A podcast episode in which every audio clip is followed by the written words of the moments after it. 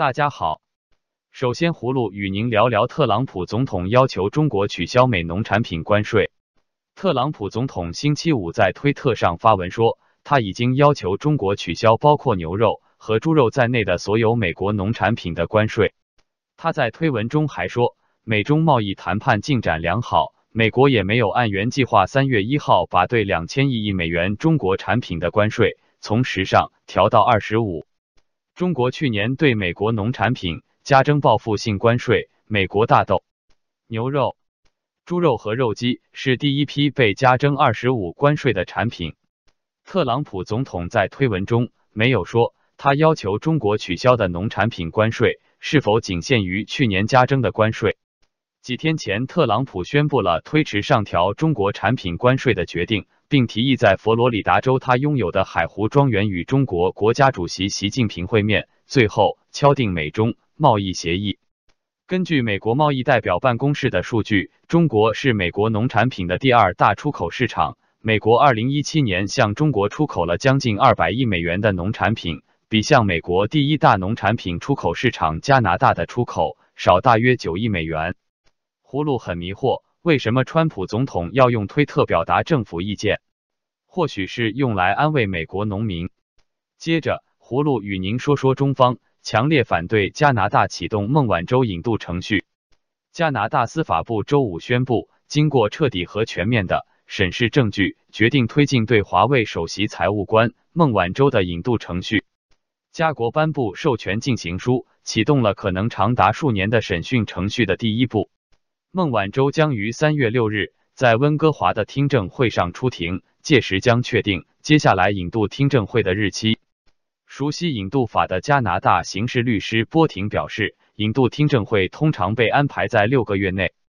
孟晚舟的律师大卫马丁发声明说：“我们对加拿大司法部的决定感到失望，因为美国的指控明显带有政治性质。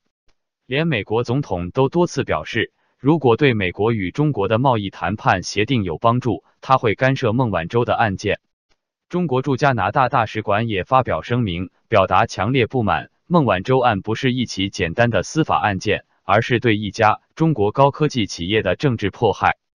加方尽管标榜法治原则、司法独立，但并不能掩盖其在孟晚舟案上犯下的错误。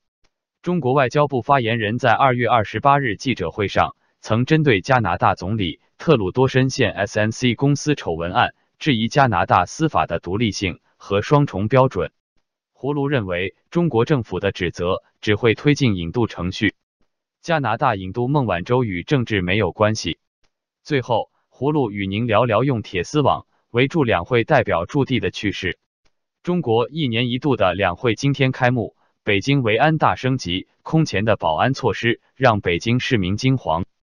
出席两会的代表，顾名思义都是人民代表。但是网络流传的北京市一座住着两会代表的宾馆被铁丝网围起来的照片，让许多人诧异。作家陆天明就此评论：中午去附近一家肉饼店吃快餐，路过一家宾馆住两会代表，整个宾馆都用蓝色铁丝网包围起来，警车警察辅警便衣如临大敌，保护好人民代表绝对应该。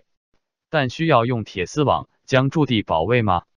我在北京四十多年来，年年有两会，唯有这两年看到动用铁丝网包围代表驻地，用铁丝网隔离人民和来开会的人民代表，是不是有点过分？给民众一个什么感觉？北京之春名誉主编胡平发推说，不但是把人民当敌人，也是把代表当敌人，就是要让代表们知道，只准老老实实。不准乱说乱动。有网民评论：年年有两会，唯有登基后这两年看到动用铁丝网包围代表驻地，用铁丝网隔离人民和来开会的人民代表，是不是有点过分？给民众一个什么感觉？这不是铁丝网，而是一道隔离人民的墙。还有网民说：人民政府人民怕，人民代表怕人民。葫芦对中共的做法感到荒唐，也为这些只会举手的人民代表们感到悲哀。代表们花钱买选票，最后开会如同进监狱，有意思。好了，今天就聊到这，明天见。